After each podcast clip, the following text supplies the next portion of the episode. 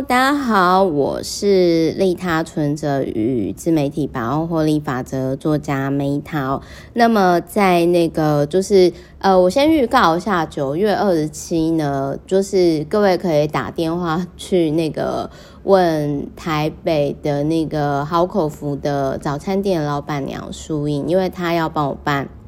签书会，那如果你不知道怎么报名参加的话呢，你可以就是呃，你可以就是说呃，写 a s k m e t t a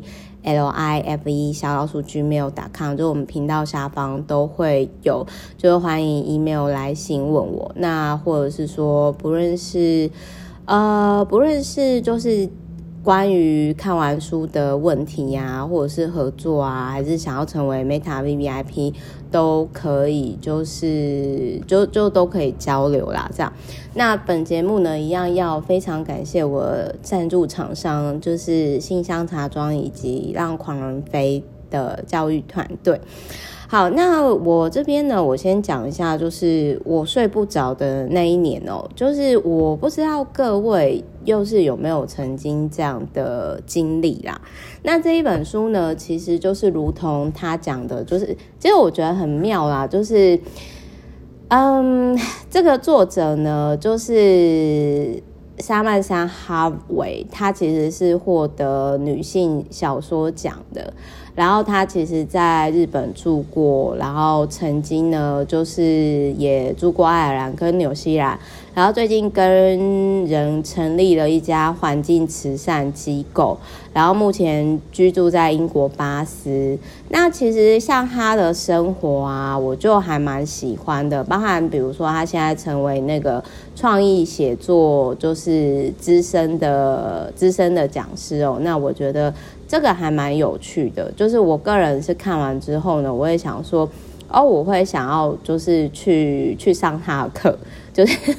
就是呃，我个人是，所以其实因为像我现在我有一些外国朋友嘛，那我就会跟他们讲说，哦，我觉得你们好好，如果我现在在美国啊，我就去找谁谁谁之类，但是因为疫情的关系嘛，所以就是。题外话这样子，好，然后我我我想讲一下，就是说，诶，其实最近就是我觉得二零二零年是非常动荡不安的啦。然后我个人呢，其实是我我想要讲一下，就是说，有些人可能是他过不好的时候，因为比如说像就是天天都有一些事情发生嘛。那最近就是的社会时事啊，就是。我我觉得蛮沉重的。那我想要讲的是，就是说他有一篇我想要跟大家分享，因为我觉得很有共鸣。他就有提到说，不睡觉的时候呢，世界变得就是极不安全。就是我我我觉得齁，这个跟人格特质有关，因为有的人是可能像我觉得会自杀或者是自伤的人，就是因为我是属于这一种，就是我们遇到挫折的时候，其实我们。第一时间我自己啊，我自己第一时间我是会先检讨我自己的。那而且就是在我曾经很低潮的时候，那个时候就我之前有讲过嘛，我没有童年啊，然后就是我就突然间觉得说，哇，我真爱走，我照顾十年阿嬷走，然后我我家养了快二十年的狗狗也走了，哇，我付出了一切的爱，但是我获得什么？Nothing 欸，那我活着干嘛？就是那个时候其实真的就是 就是。其实你从十岁开始想生命意义，然后到你付出所有一切，然后你努力符合的去呃活出，就是活出呃就是社会期待一切，但是你获得的是没有，这不是一个很大玩笑啊，那种感觉就是老天扒你一巴掌，说醒醒吧这样子。就所以，我那个时候，我那个时候其实就如同这本书里面讲的，就是说。如果你开始怀疑生命的意义是什么，那人基本需求得不到满足的时候，就会感到惊恐。那他其实在这里，就是他有提到一个比较攻击性的话，就是说，我不想看这个人，我只希望他消失，或者是赶快去死。我心中就是只是为了我生存，我睡不着而而不好，我想攻击他，我为什么要这样活着？我为什么睡不着？那我不知道各位有没有经历过这个状况。我曾经就是各位也知道，就是后来在我自我疗愈的过程当中，就是从没童年啊，然后到最后发现要说，哦，其实我对爸妈是有过不原谅，但是我最终是最恨，就是最恨的其实是我自己，就是扛太多责任。然后我那个时候其实，我那个时候其实呢，就是嗯。真的会有类似这样的状况，可是我没有像这本书里面的讲的是希望别人去死或者攻击别人。其实各位知道吗？我那个时候睡不着，我真的是有一整年就如同这本书一样，真的我是完全睡不着的。然后我白天也不想出门，就只想睡。就是，所以我大概可以理解，就是那种有时候就是我一些读者还是我朋友就说：“天哪，你为什么可以自我觉察的那个文章写的这么的？”这么的深入，或者是有共鸣，因为那真的是我亲身经历过。就是我不是为了写出来让，就获得，就是刻意写的。我我写的是我真实经历过的。那比如说，他还有提到说，呃，我可以逃离我睡不着这件事情吗？每个晚上我就会好害怕。我了解人为什么会崩溃，或者是。自杀，那其实真的就是，那真的是有经历过的人，你才知道。就是说，其实你你知道你该睡，但是你就是完全睡不着。然后你白天就真的你有人群恐惧症，你就不想出门。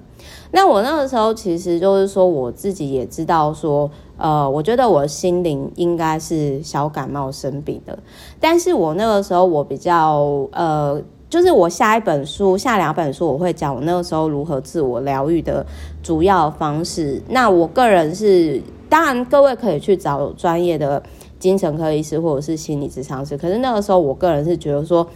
啊，我觉得大自然应该是我最好的、最好的那个治疗师哦。那而且我我想要跟大家分享，反正我就下两集我会讲，然后我讲一下就是说。人生最后一日的遐想呢，就是我其实那个时候在失眠的时候，我的确会像这本书里面所写的，就是我会想说，如果今天是我最后一天，那我我就这样过去了，就是那种感觉，就是你失眠一整晚，然后你阳光刚开始的时候，然后你你快睡着。然后你突然就有一个想法是：哇，如果我这样睡我就不行了，我值得吗？这样子。那他还有提到说，当已经凌晨四点快天亮的时候，你还是睡不着，你是恐惧还是焦虑？我那个时候是都有，而且我要自责我自己，说我为什么连好好睡觉这件事情都做不好？有没有很有事？所以我那个我后来才会跟大家讲说，真的不要。再去要求自己，现在你们其实真的就很棒很好了，因为身体其实是最，身体其实是最就是支持我们的人一路走来。可是你有谢谢他吗？你有感谢他吗？你有沟通吗？好，然后另外我讲一下，就是他有讲一个，就是说游泳，然后作为逃离失眠的 手段嘛，那。就是我必须要说呢，就是他那个时候，这个有些人都会说哦，你睡不好，那你可能是就是因为你白天的时候没有运动。那这个东西呢，就是我之前就是也曾经，其实我想要讲的是说。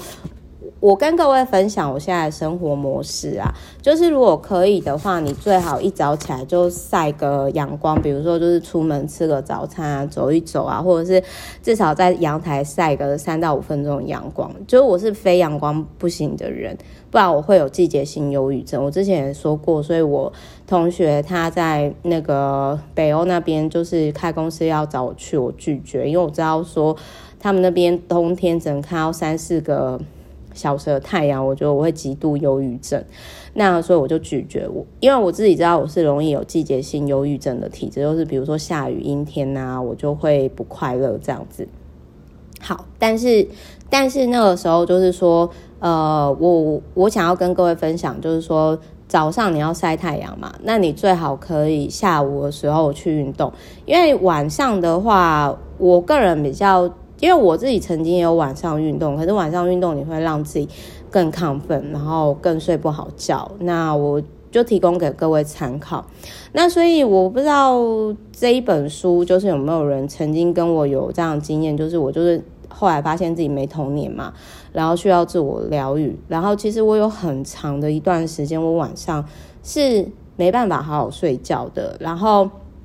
但是后来我想要跟各位分享，就是说。我觉得是，呃，你可以运动，但是你要运动对的时间。那我先跟各位分享一下，就是我后来看了《人类图自学圣经》之后，我我我讲一下啦，我自己的状态是我发现，因为我是显示生产者，显示生产者是天生非常有动能的人，所以如果你今天跟我一样是那一本书里面写的像生产者或者显示生产者，那可能是你会有。睡不好问题，maybe 可能是你白天动不够。那所以像我自己是天天会去海边啊，我健走啊、慢跑，或者是说可能会去爬山的人。那我我自己是我自己的运动量是每天至少要半个小时。那不管是我不会太勉强自己，但是我会做一些让自己会比较喘，可是也不会太勉强自己的。运动，因为我觉得太激烈，或者是像可能走路，走路如果是健走的话，大概走个五千步的那种状态吧，我会觉得比较有效果这样子。但是我也没办法走一万步啊，一万步对我来讲就太多，所以就是提供给参各位参考。那如果你目前呐、啊，有可能正在失眠的问题的话，呃，或者是睡不好状况啊，我建议各位生活方式可以参考脑科学时间数，就是我 Podcast 也有录，就是大家可以在 Podcast 搜寻脑科学时间数。其实各位 YouTube，比如说打脑科学时间数，然后。梅塔梅花的梅，然后那个塔位的塔 没有啦，蛋塔的塔应该就可以搜寻到，呃，就是我我的那个书籍啦。反正就是你就书名打上梅塔，应该就都可以找到相关的音频或者是影片这样。那就希望对大家有帮助，因为我知道就是晚上的时候睡不好那种感觉真的是超烦的，就是提供给各位参考。那如果说。大家听完可能对我人生这一段经历怎么走过来有兴趣，想要交流也都可以这样。基本上，你其实你们如果 FB 私讯我啊，就是我有空都很乐意跟各位聊聊啦。好，OK，好，就先这样哦。那就是大家睡得好吗？好，我睡不着那一年哈。那后来我如何就是生活？变成像现在这样子哦，就是，然后我也没有吃药，我也没有去找医生，然后我也没有去找心理咨商师。那我如何透过大量书籍诗作去觉察自己的情绪，然后走到现在？我下一集再跟各位分享。爱你们，拜拜。